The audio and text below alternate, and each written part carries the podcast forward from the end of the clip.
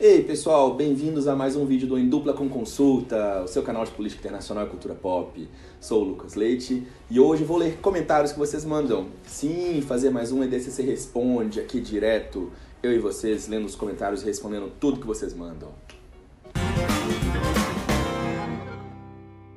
Já que você está aí, se inscreve no canal, ativa as notificações, deixa seu like, seu comentário e também segue a gente nas redes sociais, as minhas da Feias do canal que aparecem aqui embaixo.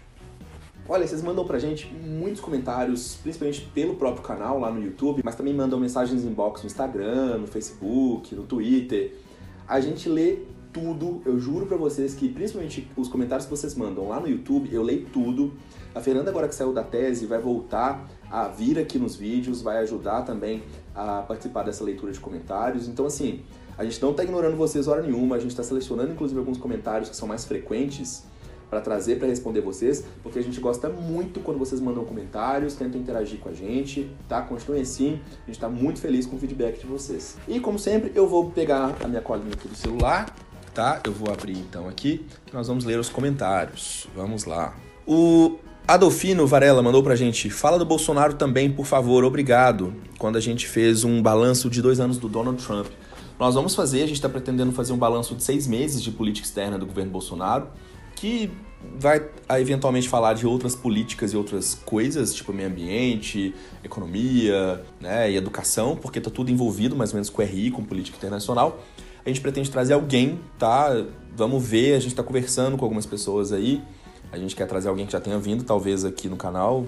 Não vou dar spoiler, vocês já talvez saibam quem é. Mas as agendas são complicadas, a gente já voltou pro semestre letivo, né? Já estamos dando aula, então tá todo mundo meio ocupado, meio difícil. Vamos fazer o possível, mas sim, vai ter um vídeo sobre política externa do governo Bolsonaro, um balanço geral. Sobre o vídeo do Foro de São Paulo, a gente teve um comentário que foi uma crítica. Bonito o que você aprendeu, mas na verdade não foi nada disso, por isso foi segredo durante muito tempo. Nada de conspiração, era assim, e aí o comentário terminou aí, acho que faltava alguma coisa no resto do comentário. Olha, não é que é bonito o que eu aprendi, é, e não é só isso, eu fiz uma pesquisa. Eu fui buscar os dados para entender o que é o Foro de São Paulo não foi segredo durante tempo nenhum, tá? É, sempre teve tudo muito bem publicado, disponível. Se você acha que foi segredo, aí eu não tenho muito o que fazer. Não é que não é, tem nada de conspiração. Na verdade, a conspiração sobre o Foro de São Paulo, quem cria atualmente é o governo Bolsonaro, parte desses olavistas, né, dessas pessoas que acreditam em Olavo de Carvalho e outras pessoas que espalham fake news por aí. Mas o Foro de São Paulo é aquilo que a gente falou sim, a partir de pesquisa, a partir de dados. Se você acredita em outra coisa, eu vou respeitar, não posso fazer nada. Agora, paciência.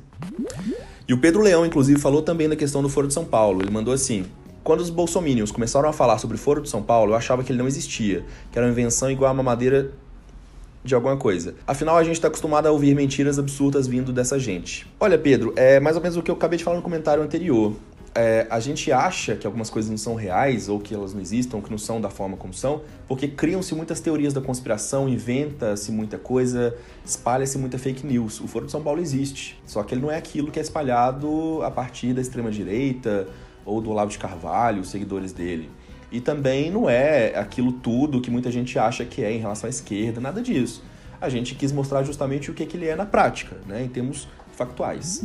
O Guilherme mandou uma sugestão pra gente que eu acho bem interessante, mas eu queria que ele me mandasse um e-mail ou um inbox, alguma coisa assim, explicando detalhadamente o que, ele quis dizer. Eu gostei da sugestão. Oi, Lucas, gosto muito do canal. Gostaria de fazer uma sugestão. O Mujica aparentemente gostou da sua sugestão, porque ele está interagindo aqui. Talvez tentar um projeto de leitura coletiva, igual alguns canais literários fazem. Acho que seria um experimento interessante para diversificar os vídeos do canal. Me manda links desse tipo de vídeo, me explica direitinho como é que é. Às vezes a gente pode fazer um. Eu passo alguma coisa mais contemporânea, uma discussão mais teórica para a gente ir começando os estudos não sei, me explica, me manda direitinho para eu entender, para às vezes a gente até começar um. O Alexandre Soares mandou assim: o que vocês acham sobre o livro do Kissinger sobre a China? Vale a pena? Olha, Alexandre, vale. É, o Kissinger é um autor clássico de relações internacionais, ele tem uma literatura vasta sobre a história das relações internacionais, história da política externa, principalmente coisas relacionadas à política externa dos Estados Unidos. Ele trabalhou para o governo americano, ele foi um ator de relações internacionais, portanto, e tem obras sobre a China, principalmente, porque ele também foi um ator que levou muito em conta essa relação especial que poderia existir entre China e Estados Unidos. Ele sacou isso desde a época do Nixon, quando ele trabalhava para o governo americano. Então, vale a pena, vale a pena para ver uma visão de dentro, uma visão dos Estados Unidos, dá para ver de uma forma crítica também, tudo é válido. Então, vai fundo. O Rafael Costa também mandou uma crítica pra gente no vídeo do Vem aí o peso real. Ele mandou assim: Cara, o Bolsonaro está muito bem assessorado, não tente menosprezar suas ideias. Rafael, não é uma questão de menosprezar, é uma questão que não faz sentido mesmo, o que foi proposto em termos do peso real. E nós mostramos empiricamente por que, que não faz sentido. Não há ganhos para o Brasil, não há ganhos para a Argentina. Seria necessária uma mudança institucional muito grande, um aprofundamento da integração regional.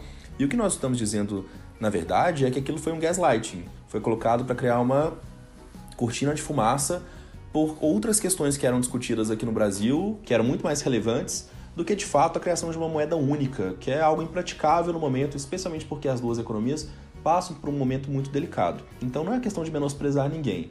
Quem faz as declarações são as pessoas do governo, são os ministros, são os assessores do governo deles. Se fazem declarações mal feitas ou irresponsáveis, isso não é nossa responsabilidade. O Vitor Lengruber mandou pra gente assim: quais são suas linhas de pesquisa em Estados Unidos? Vou falar da minha e depois eu vou falar pra Fê trazer as dela. Pode ser? Que a gente fala com maior propriedade. Eu, no meu TCC, lá na graduação, eu tentei focar na questão da análise do discurso do George W. Bush, como ele construía a ideia do inimigo. Então era uma mistura de política externa com segurança internacional, que eu falei muito de terrorismo, 11 de setembro e coisas afins. No meu mestrado, eu expandi. Eu quis entender como a construção do inimigo acontecia lá nos Estados Unidos, desde o final da Guerra Fria até o final do governo W. Bush. E aí eu busquei entender as relações que existiam, as narrativas, as repetições, os resgates históricos e tudo mais. Então eu sempre gostei muito da área de segurança internacional ligada à política externa dos Estados Unidos. No doutorado eu mudei, eu mudei tudo. Continuei falando de identidade, de alteridade, mas eu fui de 1865, do final da Guerra Civil, até 1913, Primeira Guerra Mundial, quando eu quis entender a ascensão dos Estados Unidos, mas não só pela questão prática, ou seja, economia, política, militar, etc. Eu quis entender como a narrativa da ascensão americana foi construída, como eles construíram a ideia de identidade nacional, contraposição ao outro, como eles se viam nesse sistema internacional. Então eu gosto muito dessa lógica da análise do discurso, das narrativas, de entender as identidades. Então atualmente eu estou muito mais nessa linha das instituições americanas, das ideologias. Tiveram outros dois comentários também me criticando diretamente é, no nosso top 5 livros e séries de 2018, que foi o seguinte: quando eu falei da Pablo Vittar, que eu sou fã Pablo Vittar é maravilhosa e nesse canal iremos exaltar Pablo Vittar sempre que possível. Então, se você não gosta da Pablo Vittar, eu tenho uma notícia para você. Eu vou continuar falando muito bem dela. Mandou assim: Grande Pablo, tá brincando, né? Não, não tô brincando. Grande Pablo. Pablo Vittar é uma grande artista, ela arrasa, ela representa a gente muito bem no Brasil e no exterior, ela fala muito sobre direitos humanos, direitos de minorias, ela dá voz a muita gente, ela faz muito mais que muita gente por aí. Entenda como quiser. E aí, essa mesma pessoa falou assim: os livros da Fê são ótimos, mas as séries do professor, tudo porcaria. Indica como estragar os jovens. Eita, gente, mas nossa, o Netflix, a Amazon Prime estão estragando os jovens de hoje em dia. Que coisa, né? Hum. É isso, né? Então vamos começar a ter que ter censura, igual o presidente fala em relação à Ancine, né? O que, que se pode produzir, o que, que não se não pode. Afinal, ninguém tem consciência crítica para entender o que, que é bom conteúdo. Hashtag ironia. É bom hoje em dia a gente até avisar. Pessoal, foi um vídeo mais rápido, mais tranquilo, com um pouco mais de ironia, eu vou confessar. Porque assim, nós não censuramos, tá? A não ser que vocês mandem coisas muito graves, algum tipo de xingamento, falta de respeito, algum tipo de intolerância, discriminação, homofobia, machismo, racismo, coisas afins, nós jamais censuraremos. Pode criticar a gente à vontade, pode mandar o que vocês quiserem, e nós também vamos continuar falando o que a gente quer. É mais ou menos isso. A gente faz esse canal porque a gente gosta, a gente tem amor ao conhecimento, a gente quer fazer um conteúdo de qualidade e a gente espera que a gente esteja atendendo a isso minimamente. Então, espero que vocês tenham gostado. Se foi o caso, se inscreva no canal, ative as notificações, deixe seu like, seu comentário e vai lá, segue a gente nas redes sociais, manda pra gente seus comentários, sugestões, beleza? É isso, pessoal. Tchau, até a próxima.